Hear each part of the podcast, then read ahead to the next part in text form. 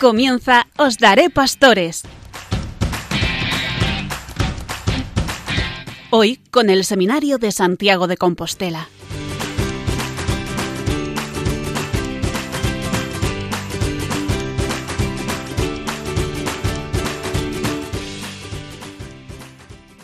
Muy buenas noches tengan todos ustedes oyentes de Radio María. Un año más comenzamos una nueva temporada en este interesante recorrido que Radio María hace por los seminarios españoles. Nos encontramos en el Seminario Mayor de Santiago de Compostela y, como decía anteriormente, estamos en, el inicio de un nuevo curso, en el inicio de una nueva temporada de programas.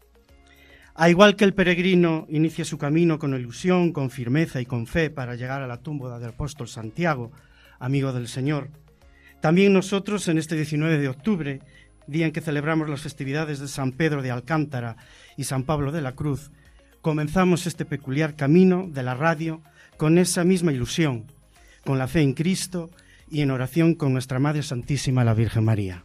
Bueno, pues eh, la verdad que estoy rodeado de grandes colaboradores, grandes tertulianos, seminaristas todos del Seminario Mayor de Santiago de Compostela y quisiera ya dar un saludo en general, empezando ya aquí por mi izquierda, con Cristian, que nos va a traer el espacio musical. Buenas noches, Cristian. Continúo con Francisco, que nos trae la voz del Papa. Buenas noches, Francisco. Buenas noches, Fernando. A mi derecha está Enrique Malvar, que, nos trae eh, el espacio abierto, ¿no? Buenas noches. El espacio abierto que contiene, bueno, pues...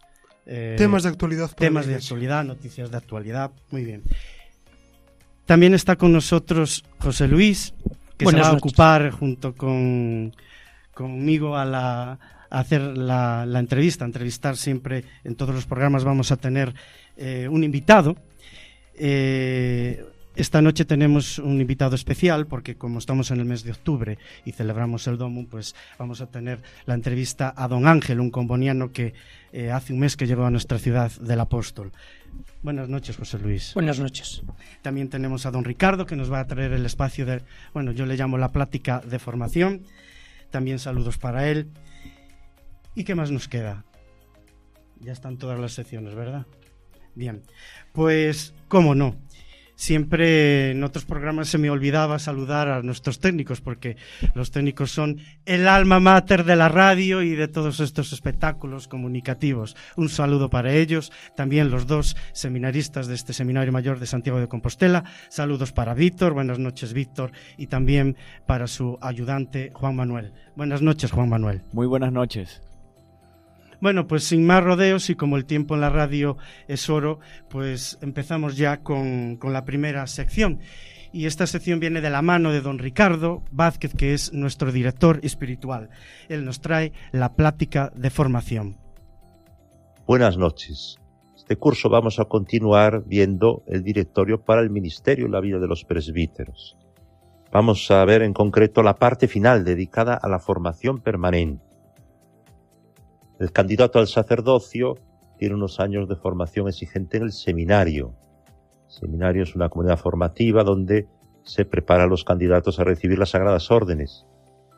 Ahora bien, después de recibir el sacramento del orden, el presbítero, el sacerdote, ha de continuar formándose. La formación ha de ser algo permanente en su vida y en su ministerio. Y esto es porque continuamente ha de estar profundizando su vocación, continuamente ha de estar identificándose con Cristo sacerdote, configurándose con los rasgos del buen pastor.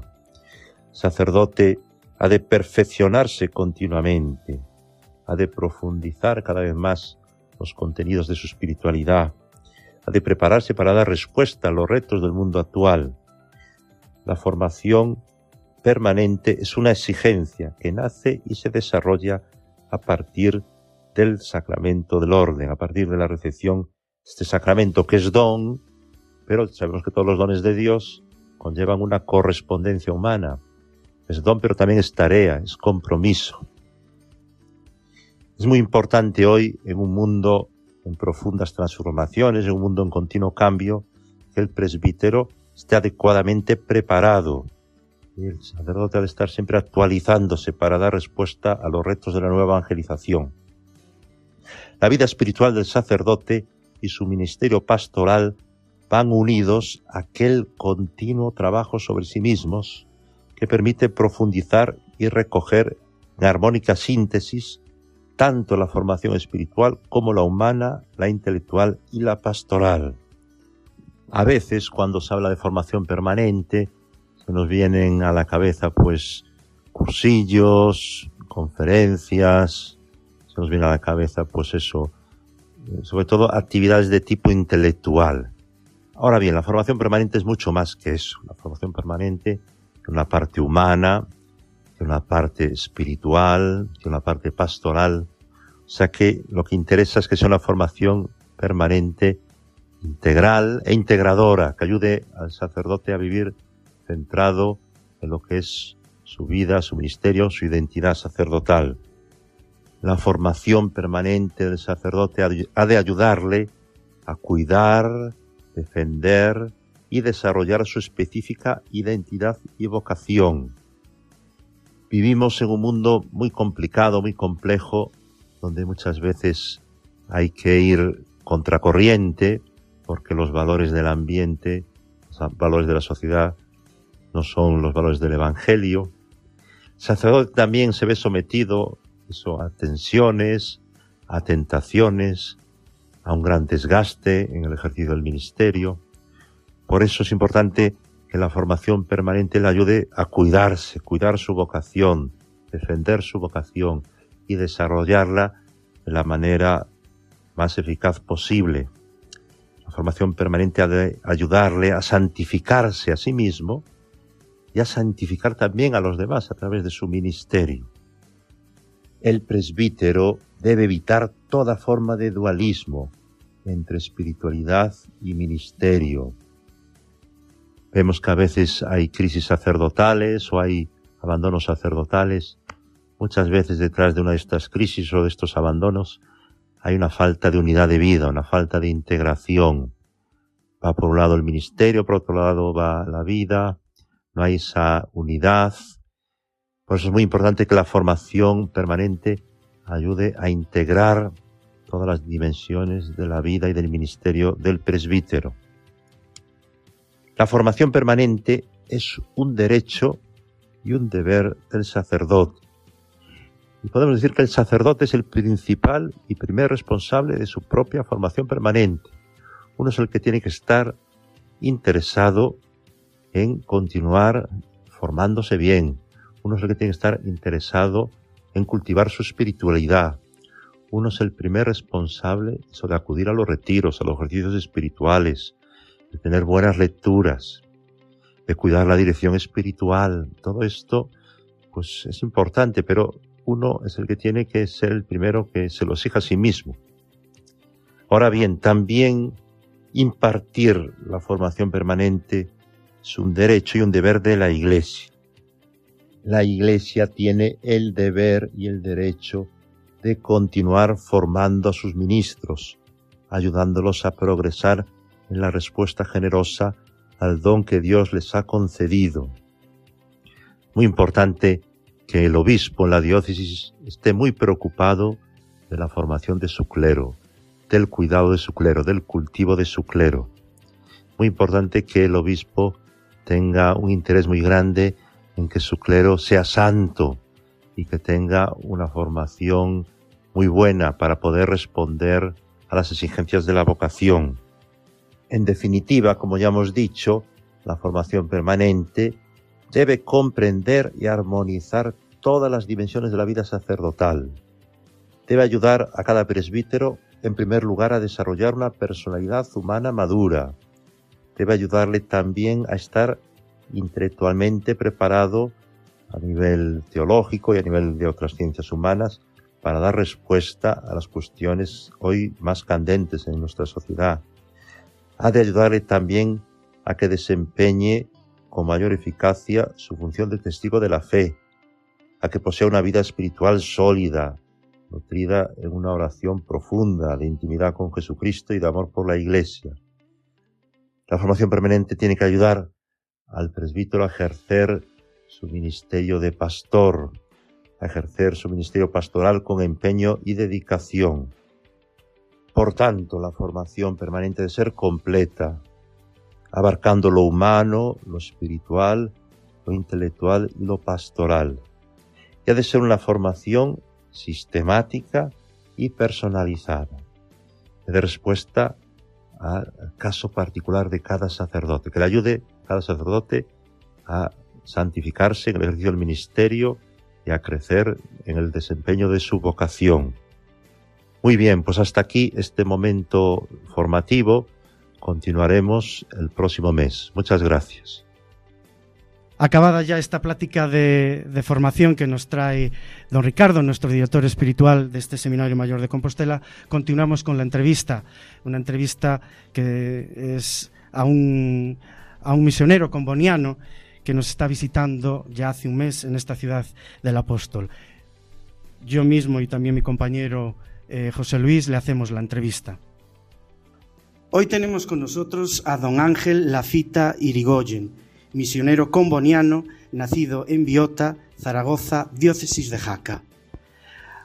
Aprovechando de que se encuentra en nuestra ciudad, le hemos invitado al estudio para que nos hable del DOMUN 2023 y sobre todo, sobre todo y muy importante, para que nos cuente su experiencia misionera a lo largo de estos años. Muy buenas noches, don Ángel. Buenas noches. Bueno, pues gracias por aceptar nuestra llamada a Radio María. Estamos eh, muy contentos y satisfechos de que usted haya aceptado nuestra invitación al programa. Eh, también está aquí a, a, mi, a, mi, derecha el seminarista José Luis, que también se va a encargar de hacer eh, esta entrevista a, don Ángel. Bueno, don Ángel, antes de empezar la entrevista, eh, ¿cómo, ¿cómo, ha recibido la ciudad de Santiago a, a don Ángel? Seguro que eh, con esta lluvia no está acostumbrado a, viendo de la zona de donde viene, esta llovizna y esta humedad de Santiago seguro que eh, le ha cogido por sorpresa. Pues prácticamente llevo poco tiempo porque será un mes y pico que llevo aquí todavía en Santiago. Y estaba antes, he venido de Barcelona, donde he trabajado tres, bueno, tres años ahí en Barcelona, y luego he venido aquí. Y pues hasta ahora le estoy conociendo, ¿no? Bien, eh, la verdad que estamos hemos visitado la casa que tienen los combonianos aquí en Santiago y una casa muy bonita, muy ordenada y bueno, a decirle otra vez gracias por invitarnos a esta casa bonita. Eh, bueno, sin más rodeos podemos empezar ya la entrevista, don Ángel, y claro, como estamos eh, en, el mes de octubre y es el mes por excelencia donde eh, pues tenemos el DOMU, eh, yo quisiera preguntarle cómo se presenta el, el Domum este año. Pues este año ya parte del Papa, ¿no? En el mensaje que él que escribe todos los años para el Domum, el lema que él presenta es corazones ardientes, pies en camino. ¿Y, ¿Y por qué este lema? ¿Cómo se ha elegido este lema? Que la verdad es muy trascendente. Pues voy a copiarle al Papa, he copiado del mismo mensaje del Papa porque lo expresa muy bien y en el mensaje del Papa eh, para este Domum 2023 afirma, la misión nace del encuentro con Cristo y los pies del misionero, de la misionera, únicamente se ponen en camino cuando su corazón es abrasado, iluminado y transformado por él. Entonces yo me ha gustado mucho esta formulación porque a nivel fundamental eso es lo que motiva una vocación misionera, ¿no? Mm. O cualquiera otra, pero para mí también lo supuso así. Claro, por supuesto. Eh, cabe resaltar la generosidad de los españoles, ya que nuestro país es el segundo país que más colabora con el DOMU. Eh, ¿Puede usted decirnos a qué se destina el dinero recaudado, mejor dicho, eh, qué proyectos apoya el DOMU? Bueno, yo, creo que el Domun, primero la colecta, yo tengo aquí el tomado de la revista Iluminare, que es misionera. Eh, por ejemplo, el año pasado, este año, pues en el ejercicio 2022, la aportación económica, estamos en la economía recaudada, fue de 13, en España 13 millones 76.309,65. Esto es lo que recaudaron. Y por Mm, continentes, porque por diócesis, bueno, pues ya luego diremos de diócesis, que imagino que hablar aquí de Santiago también. Eh, por ejemplo, de África, la mayor parte va destinado a África. Sea porque es el continente más eh, necesitado, sea también porque es un continente que está emergiendo. Hoy nosotros coincidimos también, las fuentes vocacionales para los institutos misioneros están en África y en Asia. Entonces, África, por ejemplo, de ese, total de los 13, millones, el año pasado han destinado 11 millones 585.788 a África. América Latina, que también ha sido fuente de, vocacional para la vida sacerdotal y religiosa y misionera, pues ahora también está un poco bajando, ¿sabes? Está infiltrándose la mentalidad europea para allá. Y en América, pues destinaron un total, tengo aquí de 1.258.124,37 para América. Y para eh, Europa, para Asia mejor, perdón, entonces he dado mal la, la de África, de, América, no. Puedo corregirlo de América porque eso... Corrija, corrija, sí, sí, no se preocupe. El, a América han destinado 1.357.000 con 18, eh, 18 euros, pero 1.357.000.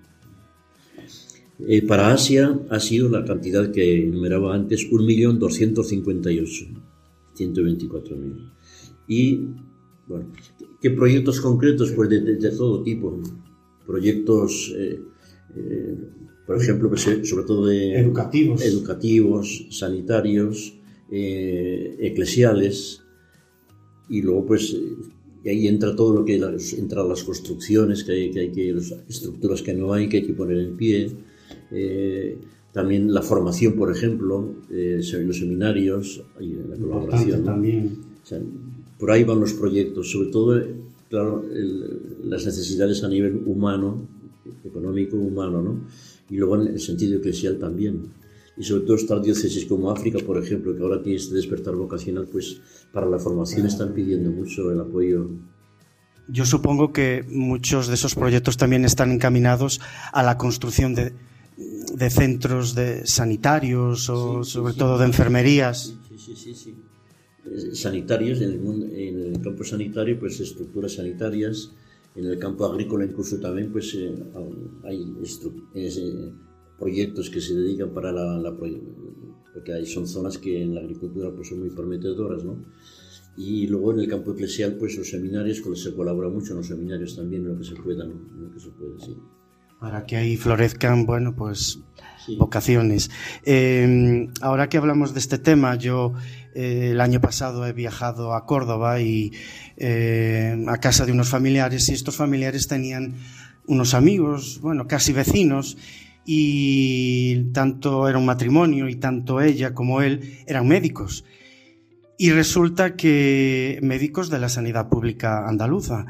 Y nos comentaban en una cena que ellos eh, en el mes, un mes, yo creo que es en el mes de agosto cuando ellos, supongo que será cuando ellos cogen las vacaciones de, bueno, de, de, de su trabajo, pues se van a África. Ahora mismo no sé el sitio concreto, no, no, sé el sitio concreto, no puedo determinarlo, pero que se van a África un mes.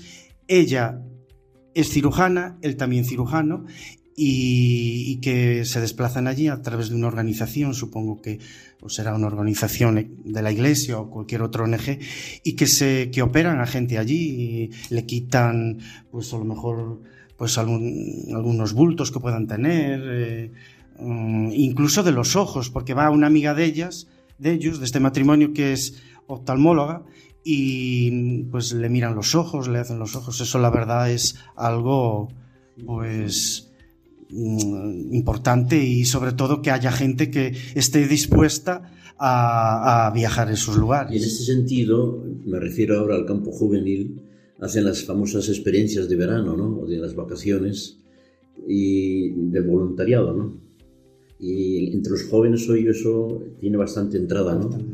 Porque, y la experiencia que, se, que tenemos todos, metemos también nosotros, los misioneros, los sacerdotes y demás, pero también los jóvenes, es que descubren entrar en contacto con otra cultura. Y una cultura donde la gente no está amargada, no está, tiene otras preocupaciones y otros problemas. y verlos una gente pues con una cierta serenidad de vida, ¿no? Pues eso les impacta mucho. Vuelven y dicen, ¿qué, qué, me quejaba yo estando en mi casa? Que, porque me faltaba esto, me faltaba lo otro, se caía el mundo. Y aquí pues les está faltando, o sea, educa mucho. Estas experiencias, sobre todo con los jóvenes, se les ayuda mucho, a todos nos ayuda, sí. Yo creo que, claro, eh, como salimos de un mundo muy globalizado, que lo tenemos todo, pues salir a estos lugares donde realmente se ve las necesidades y necesidades muy básicas que faltan, pues yo creo que eso es un chute de energía para decir, bueno, bajémonos del pino, pongamos los pies en la tierra, que esto es muy serio. Y esto me hace recordar ahora, sintiéndote a ti, me acuerdo del, del seminario de Córdoba, conocido, porque... Eh, y entonces ahí, por ejemplo, Córdoba, la diócesis tiene algunos sacerdotes, por ejemplo en Perú, en América Latina o en África, tiene fuera misiones, ¿no? Y entonces en el verano, las vacaciones, un grupo de seminaristas también de una cierta, no cualquiera, sino ya un poquito avanzados en los estudios, hacen una experiencia en aquellas zonas, sobre todo donde están, quizá también para una continuidad después, ¿verdad? Claro. Por estos sacerdotes que han ido antes de la diócesis tendrán que volver, por lo que sea, por salud, o porque la, la diócesis les requiere. Y, y, luego para cultivar esta dimensión misionera que es, que es esencial también para todo cristiano, ¿no? Comenzando por todo cristiano. Es muy, muy bonita esa experiencia. Sí, pues claro que sí. Eh, bueno, mi compañero José Luis quiere también aquí unas preguntas para don Ángel. Bien, buenas noches, don Ángel. Eh, yo quisiera formularle una pregunta que quizás muchos de nosotros nos hacemos y es que, aparte de lo, de lo económico, ¿cómo podemos ayudar? es una pregunta muy amplia. Ciertamente la primera respuesta que se me ofrece, pues, ¿cómo podemos ayudar? ¿Te refieres en ayuda material o global? Ayuda general. Ayuda general. La ayuda, bueno, pues en primer lugar, eh, ¿qué diría? No? Una ayuda que se puede hacer a la misión, comenzando por la oración. Es decir, orar para que haya vocaciones misioneras, no solamente aquí, sino también allá, y que por tanto pues puedan llevar adelante la, desde el punto de vista nuestro la, la misión, ¿no? La oración. Luego, naturalmente, eh, eh, ¿cómo decirte? Según los, los, proyectos que se tengan, ¿no? Según esos proyectos, eh, la pregunta tuya concreta era... ¿Cómo podemos ayudar, ah, podemos ayudar? aparte de lo económico, cómo se puede ayudar sí, sí, sí. al domo? Ya. Pues yo creo, primero, me atrevería a decir que es importante, y más tratándose de vosotros, ¿no? Como seminaristas, el verdaderamente eh, convencerse de que la, la misión es, es la identidad de la Iglesia. La Iglesia o es misionera o no es la Iglesia de Jesucristo. Misionera. Misionera es global, ¿no? Todo es misión, pero hablamos de la misión, la, la, identidad de la Iglesia es ser misionera. Entonces, que en el seminario en concreto, por ejemplo, ¿verdad? Bajando a lo concreto, pues que en un seminario se cultive la dimensión misionera. Que realmente somos sacerdotes para la Iglesia. Y que si un día, pues el, en este caso sacerdotal, el obispo nos pide, pues eh, de una diócesis nos han pedido, están pidiéndonos eh, un par de sacerdotes para, por decir un ejemplo, ¿no? Esto ha sucedido mucho y sucede. Entonces esta mentalidad, o sea, que nos hacemos sacerdotes, como estoy hablando con seminaristas, nos hacemos sacerdotes para la iglesia, servir a la iglesia, ¿no? Será la diócesis, generalmente será la diócesis en la que uno ha sido ordenado y y ha trabajado. Pero también, pues, eh, como personas de iglesia, que somos también nosotros naturalmente, pues estas realidades misioneras mucho más fuertes de, del tercer mundo, de América, de África, de Asia, pues también los seminaristas pues tienen que motivarle mucho ¿no? en su formación y, entonces, es otro, otro, tipo de colaboración, además de la económica, como decías, pues, y luego, pues por ejemplo, con los jóvenes, a los jóvenes les hace mucho bien vocacionalmente, no solamente vocacionalmente en lo misionero, sino estas experiencias de que si tenéis ocasión, ¿verdad?, de a lo mejor organizar algún grupo que van, hay que prepararlo bien ese, esos grupos, que no vayan a ver eh, solo por turismo, ¿no?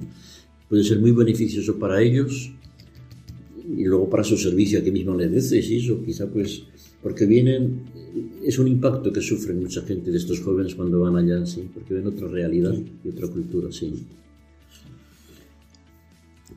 Usted es misionero comboniano. ¿Dónde están ahora mismo los combonianos? ¿Hacia dónde se encaminan?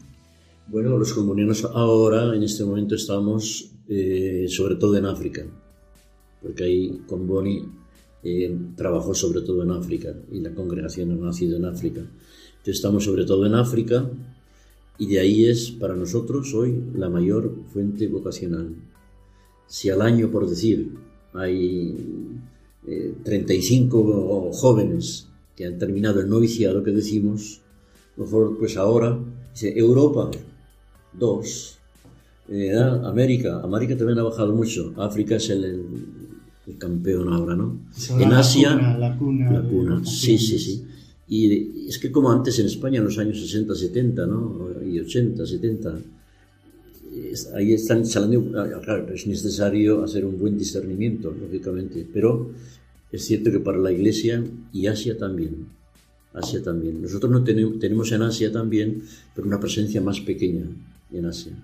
Filipinas, en, eh, tenemos también en Vietnam, en Vietnam tenemos una comunidad, tenemos luego en no me acuerdo ahora, fíjate, en Asia, yo lo bueno me acordaría de ellos lo de, lo de Asia. Sí. entonces ahí es, ahí es donde estamos en este momento, ¿no? En estos, pero en los cuatro continentes, sobre todo, sobre todo en África. Bueno, don Ángel, ahora si me lo permite, entrando ya en lo personal, ¿qué le animó a ser misionero? Pues yo creo que lo que me animó a ser misionero es yo voy a decir un ejemplo. Yo estaba de, como he dicho antes, yo estuve primero, fui sacerdote diocesano primero y estuve en un pueblo, una parroquia, eh, que era SOS del Rey Católico, y católico además, era un pueblo muy cultivado, y el obispo nos mandó ahí a dos sacerdotes. Entonces yo, por ejemplo, tengo un detalle que siempre me gusta decir cuando me hacen estas preguntas, viendo la, todo lo que la iglesia podía ofrecer en ese pueblo, ¿no? y los sacerdotes, yo decía, por ejemplo, llegaban las primeras comuniones. Y qué bonito, ¿no? Las familias y todo esto. Bueno, y todo esto, todos los niños del mundo tienen. Yo me hacía estas consideraciones interiores, ¿no? Pues todos los niños, todas las familias tienen derecho a poder disfrutar, porque era un pueblo muy religioso en aquel entonces, este pueblo también, ¿no? Entonces, esto, naturalmente. Y, y luego, que otra cosa que creo que a mí me motivó, y es que en mi casa, ya partiendo de la, de la experiencia familiar, bueno, éramos una familia muy sencilla, trabajadora, no éramos... Y yo tenía la experiencia de que en mi casa, eh, desde pequeño, no llegaba un pobre que no le dieran algo. Sobre todo la mamá era muy sensible a eso, ¿no? Algo sensible. Entonces eso de niño se te va porque tanto es así que cuando un día, claro, mis padres, vosotros podéis comprenderlo como, hacer como seminaristas, ¿no? Pues desean, ellos contentos que yo fuera sacerdote, saben cómo vivía el sacerdote, pues ven que cuando son ancianos, pues eh, los padres están con el, con el sacerdote. Ese mundo estaba en ellos también entonces, ¿no? Y entonces para mí fue, y fue uno de los momentos difíciles para esta decisión vocacional también, pero y un día, mi madre era, bueno, eh, y cuando me hablaba de por qué te has ido, digo yo, de, buena manera, sí, en parte la culpa la tiene usted. ¿Cómo que no? Cuando un pobre se acercó a la y por lo poco que hubiera no se compartía algo, lo más elemental de, Lo elemental. Y todo eso va, va educando una sensibilidad ¿no? en la persona.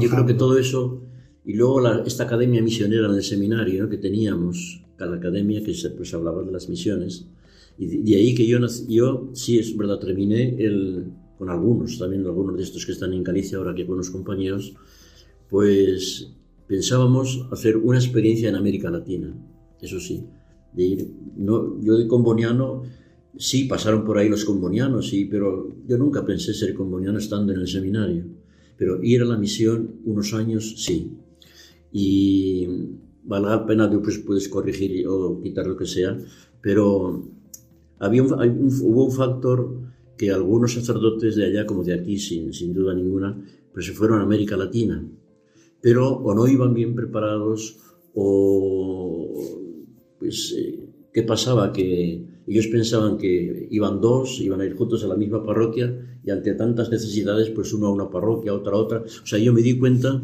que un factor, que los sacerdotes de los que salieron, muy pocos volvieron ya a la diócesis. Algunos que se secularizaron en aquel entonces, que eran en la iglesia, y algún otro. Pero, o sea, yo fui cultivando todo esto, ¿no? Y luego yo llegué, pues pensaba como sacerdote, yo pues si me he hecho sacerdote para la iglesia, y podía, un compañero mío que hicimos toda la vida juntos, hizo posiciones para canónigo y llegó a ser penitenciario allá en la diócesis y ya murió hace dos años o tres. O sea, yo podía ver como él, pues cuando me ordené, esto es una curiosidad que ahora me acuerdo, venía a mi pueblo a veranear un capellán, un, un teniente coronel castrense que formaba parte del tribunal en Madrid de los sacerdotes que se presentaban para ah, capellanes castrenses. Y recién ordenado, me dice, oye, tú no has venido a veranear ahí al pueblo de Madrid. Y si no has pensado nunca ser... él formaba parte del tribunal, o sea que me estaba poniendo en bandeja... Eh, claro. Y le dije, no, no, no, no me oriento así, no, en el momento no... en mi alma había otra cosa que iba evolucionando, ¿no?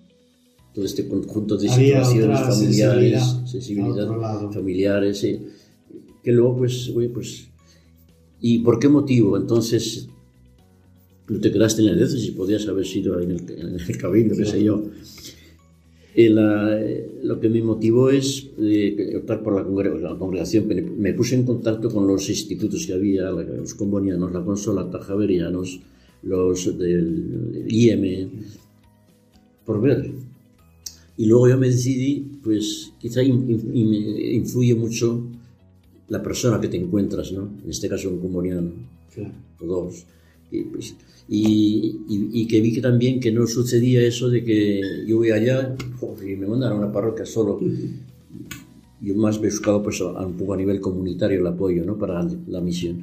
Todos estos factores eran factores que sí, fueron... y que al fin me llevaron a una decisión muy dolorosa, porque fue muy dolorosa, la, por, sobre todo por los padres, porque los padres tenían esa mentalidad, no sé ahora cómo será la cosa, pero ahora quizá no tanto, pero bueno, de esto puedes cortar algunas cosas que, pero era lo que yo viví.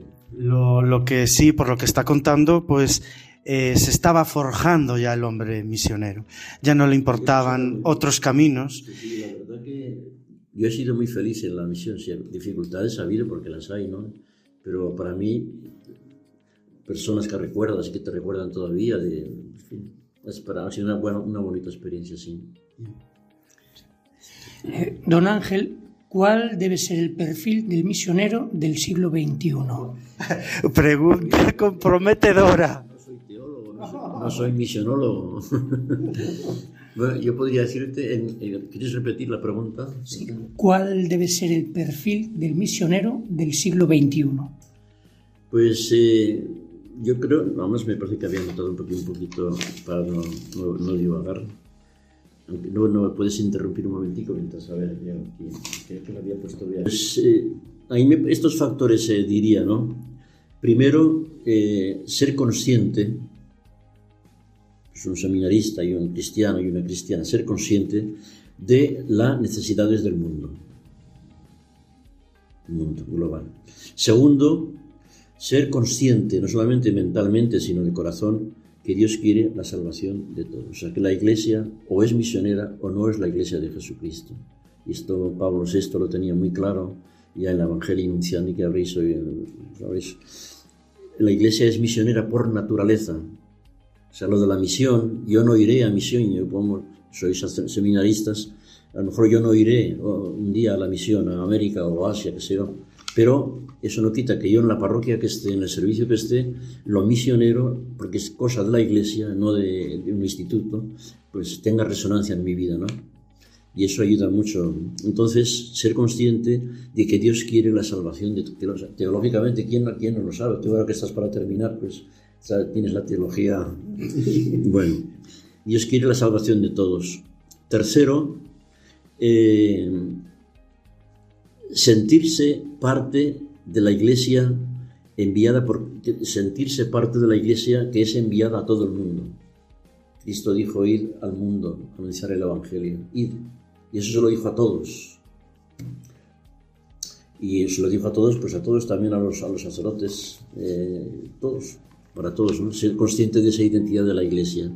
Otro aspecto que me parece importante es, por ejemplo, eh, ahora hago relación a los migrantes que vienen aquí de América, de África, colaborar en la acogida, integración y acompañamiento de migrantes que llegan a nuestros países. Colaborar en lo que... Porque, ¿sabes? Hay mentalidades que piensan de muchas maneras, ¿no? Pero uno como sacerdote, en este caso, pero en fin, hablamos en general, ¿no? Cultivar estas dimensiones desde aquí, ¿no?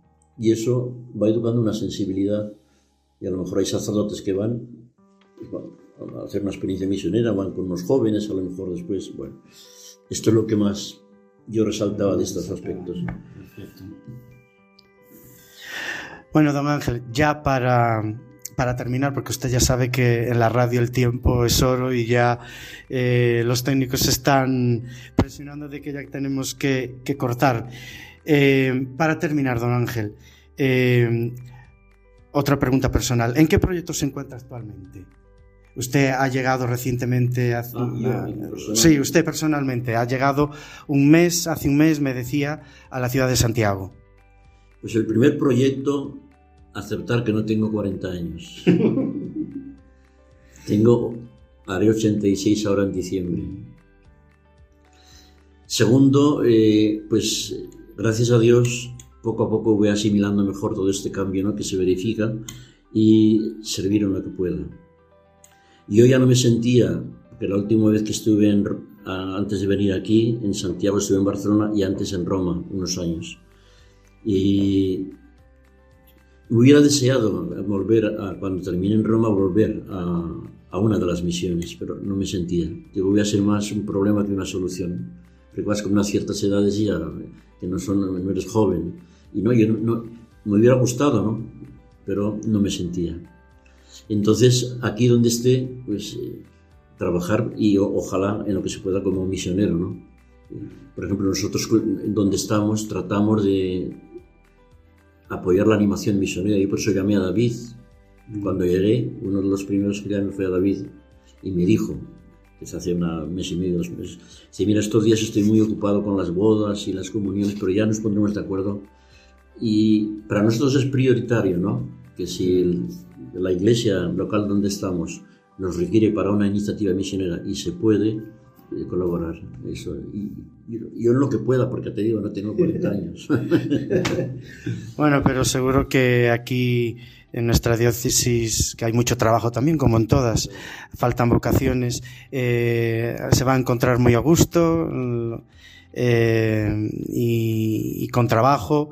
Y, y bueno, eh, usted dice que tiene esos años, 86 dice, pero bueno, lo importante también es la energía y la fuerza y la verdad que cuando llegamos aquí a su casa pues nos abrió la puerta y vino con mucho ímpetu, con mucha fuerza y mucha energía, eso también es fundamental, ¿no? Los años, los años están, los años están, los años están, pero también eh, mientras la mente esté joven, y la mente no envejece, siempre está joven, pues aquí será bien recibido, claro que sí. Bueno, con, tenemos que poner fin ya a la entrevista. Eh, don Ángel, pues muchísimas gracias por atendernos. Terminada la entrevista, pues seguimos con la siguiente sección, que nos la trae Cristian, es la sección eh, musical. Buenas noches, Cristian. En tus manos queda esta sección. Buenas noches, Fernando. Pues esta vez les traigo una canción que se titula eh, Solo le pido a Dios, es del cantautor argentino Yeco. Y bueno, me parece una canción muy oportuna porque todos estamos enterados de la situación que se está viviendo de guerra entre Palestina e Israel, ¿no? Y bueno, esta canción la verdad que habla de, de todo ese tema, ¿no? De no ser indiferentes ante el dolor ajeno y de, bueno, también unirnos, eh, aunque sea espiritualmente, ¿no? A, a todas las, las víctimas ¿no? de este conflicto. Bueno, voy a, a darle paso a la canción para luego comentarla. Solo le pido a Dios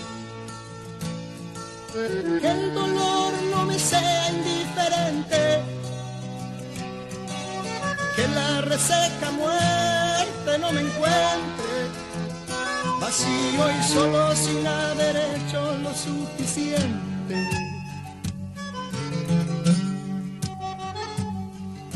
Solo le pido a Dios que lo injusto no me sea indiferente, que no me abofete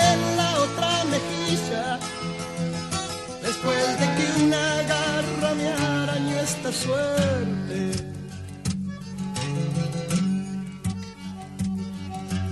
Solo le pido a Dios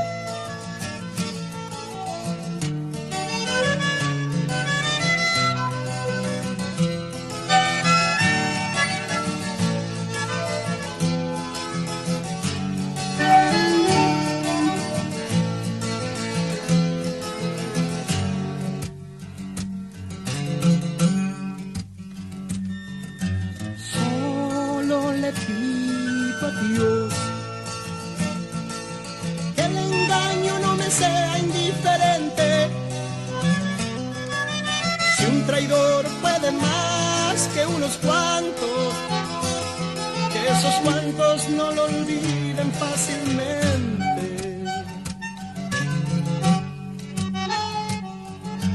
Solo le pido a Dios que el futuro no me sea indiferente. Desahuciado está el que tiene que marchar a vivir una cultura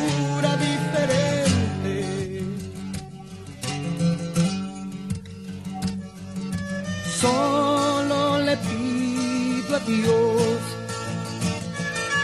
que la guerra no me sea indiferente.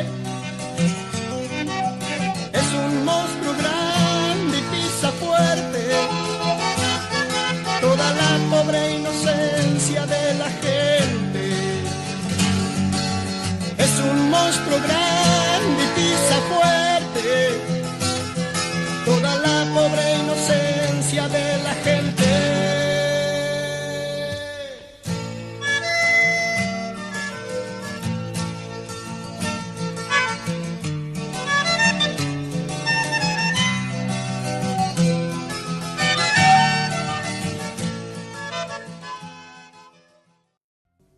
Bueno, también quería comentar al respecto de esta canción que este mismo año en el Congreso que tuvo lugar en el Instituto de Diálogo Interreligioso en Roma, eh, el Papa recordaba que Dios se manifiesta en todas las culturas y es Padre de todos, y, e incitaba al reconocimiento de las diferentes expresiones religiosas ¿no? y al respeto de las diferentes expresiones religiosas. También eh, esta canción fue interpretada por este mismo cantautor en este congreso.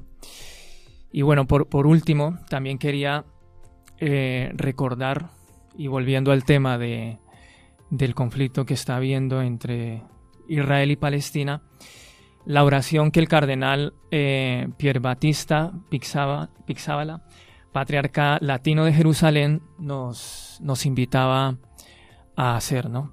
Y dice así, Padre misericordioso y fuerte, tú no eres un Dios de confusión, sino de paz. Apaga el odio, la violencia y la guerra en Tierra Santa, para que florezcan de nuevo el amor, la concordia y la paz. Muchas gracias y espero que la canción nos ayude a todos a reflexionar sobre todos los conflictos que puedan estar habiendo en el mundo, en especial este que estamos viviendo entre Palestina y Israel. Pues muchas gracias, Cristian. Gracias por traernos estos momentos musicales y como la música es el lenguaje universal, pues nos trae en estos momentos convulsivos en el mundo, nos trae una sonrisa a nuestros corazones. Muchas gracias, Cristian, y como eh, pide la canción, le pedimos a Dios que cese también todo conflicto armado. Terminada esta sección musical, pues continuando, a mi izquierda se encuentra Francisco, seminarista también, que nos va a traer la voz del Papa. Yo no sé si todos los miércoles tú estás o vas a la audiencia, a las audiencias allí en el Vaticano. Pero bueno, aunque no vayas y no estés presente, pues tú sabes muy bien recoger eh, esos aspectos puntuales y trascendentales que el Papa durante la semana nos deja en tus manos. Pues buenas noches, Fernando, y buenas noches a todos los radioyentes de, de Radio María. Eh, el Papa Francisco este mes ha tenido pues muchas, muchas cosas, muchas obligaciones y muchas responsabilidades. Entonces en este, en este espacio vamos a compartir un poco algunas de ellas eh, que han tenido, se han sucedido a lo largo de, de, todo este mes o de lo que va de mes.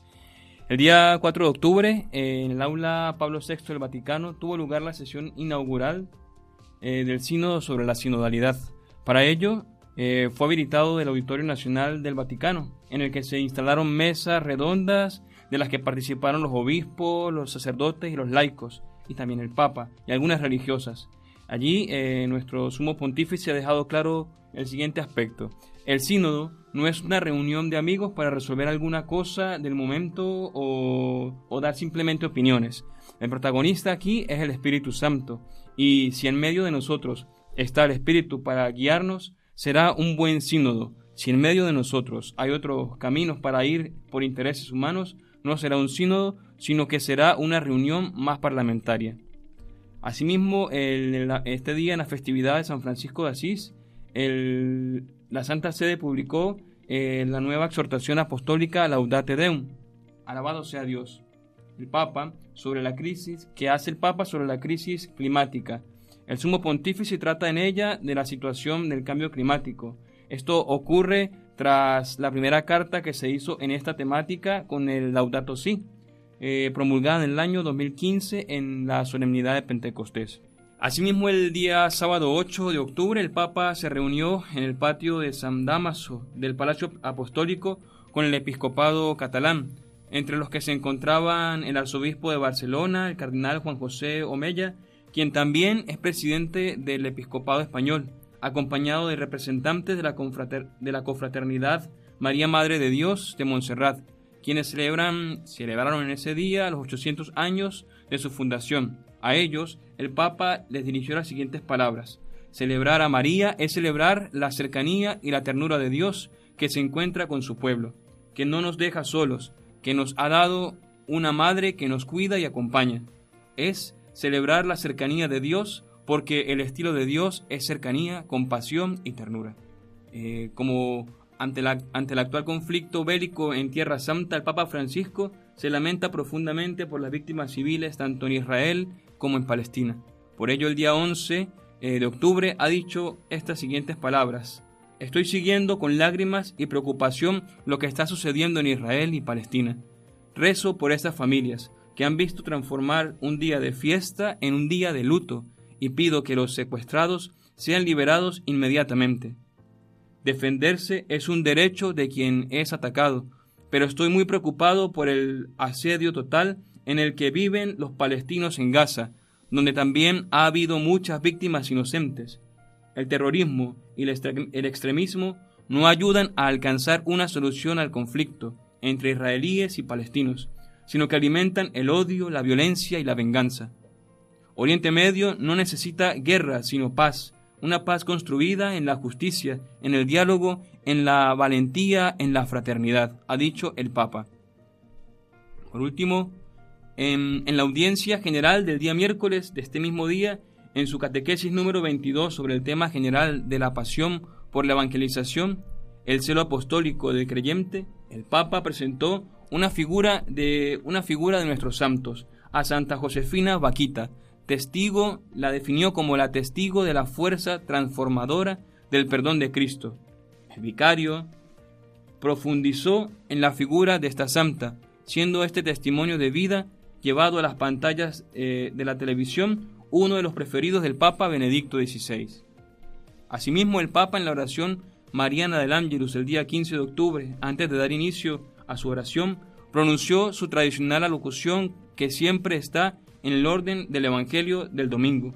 Y solución aquí a la afiliación que tenemos con Dios y que este ser hijos de Dios nos hace herederos de una libertad y que se nos una libertad que se nos da, que nos es dada en orden a la santidad y a la verdadera felicidad. En palabras del, Papa Francisco, escucharemos, nos llama a estar, Dios nos llama a estar con Él, dejándonos la posibilidad de aceptar o de no aceptar. No nos ofrece una relación de sometimiento, sino de paternidad y filiación, que está necesariamente condicionada por nuestro, libres, por nuestro libre asentimiento. Dios es muy respetuoso de la libertad, muy respetuoso. Pues bien, esto es un poco el resumen de todo lo que el Papa nos ha aportado en sus palabras a lo largo de este mes de octubre. Pues muchas gracias, Francisco, por acercarnos la voz del Papa. Eh, le pedimos también eh, en estos momentos importantes en el seno de la Iglesia Católica, le pedimos al Señor, ya que se está celebrando este gran sínodo en Roma, pues que le pedimos que los frutos de ese sínodo sean muy buenos y esperanzadores para todos los católicos. Muchas gracias, Francisco. Terminada esta sección, giro a mi derecha y tengo a Enrique Malvar, seminarista también de este Seminario Mayor de Santiago de Compostela, que nos va a traer eh, la sección... Tengo que mirar la chuleta el espacio abierto. Enrique Malvar, cuando quieras. Buenas noches, compañeros. Buenas noches. Buenas noches, oyentes de Radio María. Este mes, el día 22 de, octubre, domingo, celebramos el Día del Domo.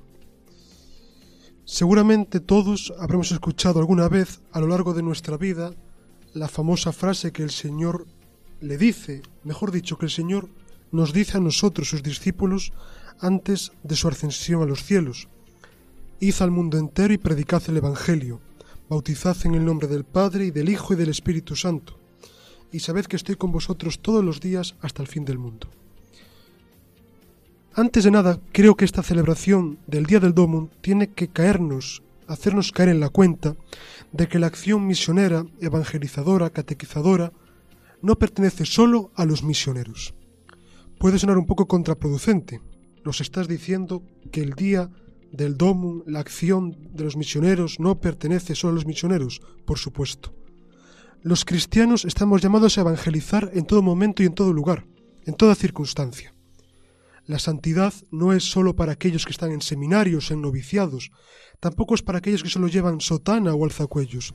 Todos estamos llamados a la santidad, y la santidad, la santidad se consigue necesariamente anunciando el Evangelio pues ninguno de nosotros, cuando llegue el momento final de la historia, nos salvaremos solos.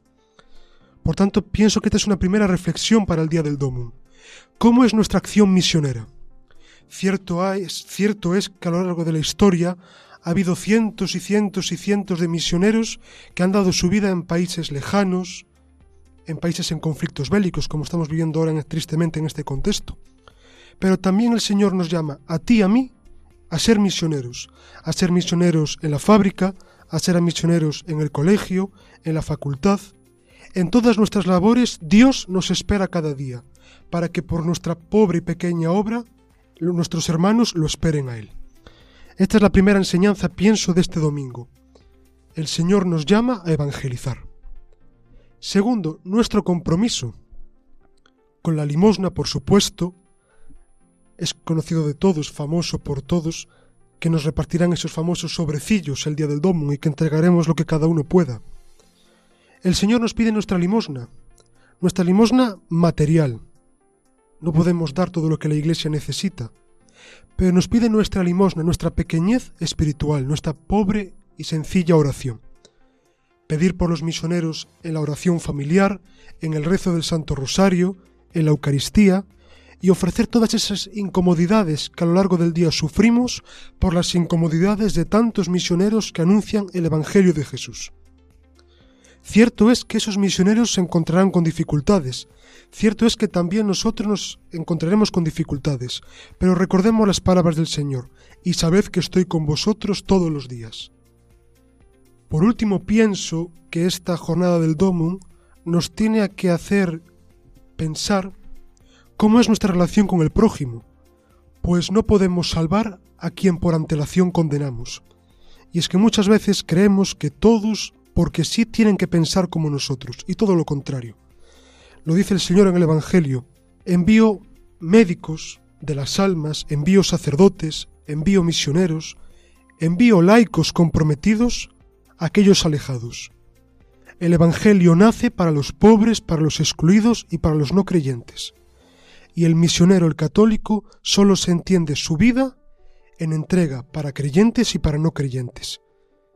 Pensemos que no podemos caer en la tentación de juzgar a los demás.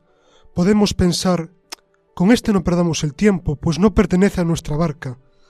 La pregunta es, ¿y nosotros, aunque nos decimos cristianos, pertenecemos a la barca de Jesús? nuestra vida está de acorde con el madero de la cruz que hizo la barca de Jesús. Pensemos, reflexionemos en este día del domo. ¿Cómo es nuestra evangelización en el día a día? ¿Cómo es nuestra evangelización en lo cotidiano? La santidad no se consigue en grandes acciones. Como el Papa Francisco repite tantas veces, están los santos de la puerta de al lado, esos santos que muchos la gran mayoría de ellos celebraremos el día 1 de noviembre, santos que nunca aparecerán en el calendario litúrgico, pero que nos acompañan en nuestro compromiso por el Evangelio. ¿Y a quién le podemos pedir que nos haga buenos evangelizadores? A la Santísima Virgen. Ella se comprometió con la buena noticia. Jesús es la buena noticia. Ella en circunstancias nada fáciles, una mujer aún sin casar, embarazada, se comprometió con el Señor y le dijo, hágase. Por intercesión de ella, que también nosotros sepamos decir hágase en el trabajo, en la escuela, en el taller, ahí nos espera cada día el Señor. Que seamos buenos misioneros, para los creyentes, para afianzarnos más en nuestra fe, y para los no creyentes, pensando siempre que si nosotros no fuésemos un día evangelizados, tampoco creeríamos, y que todo lo que tenemos es pura gracia que el Señor nos conceda un corazón misionero, que el Señor nos conceda acercarnos a los corazones heridos de nuestros hermanos, que los curemos y que así un día escuchemos la voz de Jesús, has sido fiel en lo poco, entra en el gozo de tu Señor. Muchas gracias. Pues muchas gracias Enrique por traernos esta reflexión sobre el Domon y bueno, palabras palabras sabias de nuestro tertuliano Enrique, gracias. Con esta última sección eh, llegamos ya al final del programa de hoy. Eh, esperamos que este haya sido de su, de su agrado e interés. En un mes aproximadamente volveremos con otra edición. Aquí estaremos todos los presentes para hacerles una noche feliz.